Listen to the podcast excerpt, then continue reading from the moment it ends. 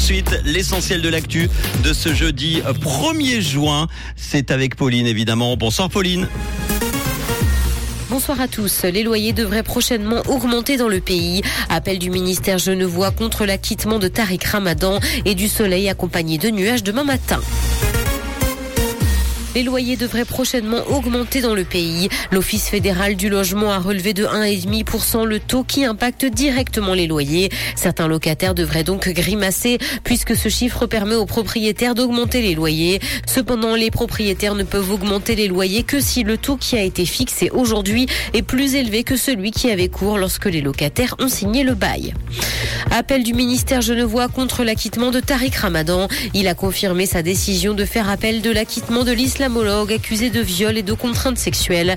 Les avocats de la plaignante ont déjà annoncé sa volonté de faire appel, dénonçant d'ailleurs la partialité du tribunal de Genève. Les juges n'étaient pas parvenus à se déterminer sur la culpabilité de Tariq Ramadan au-delà de tout doute raisonnable.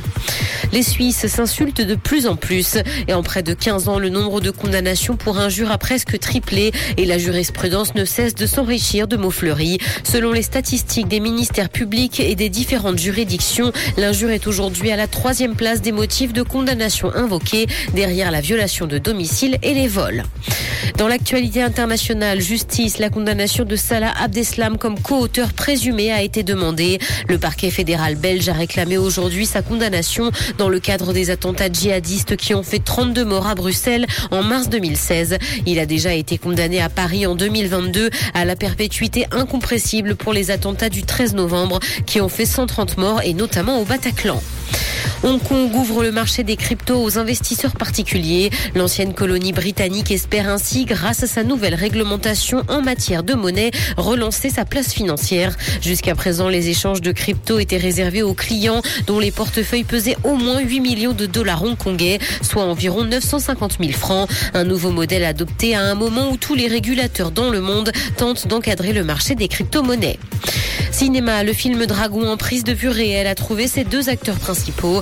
Le remake des aventures du jeune viking Harold et Croque-Mou doit sortir le 14 mars 2025. Le tournage doit d'ailleurs débuter cet été. Mason Thames jouera donc Harold et Nico Parker incarnera Astrid. Ils ont respectivement 15 et 18 ans.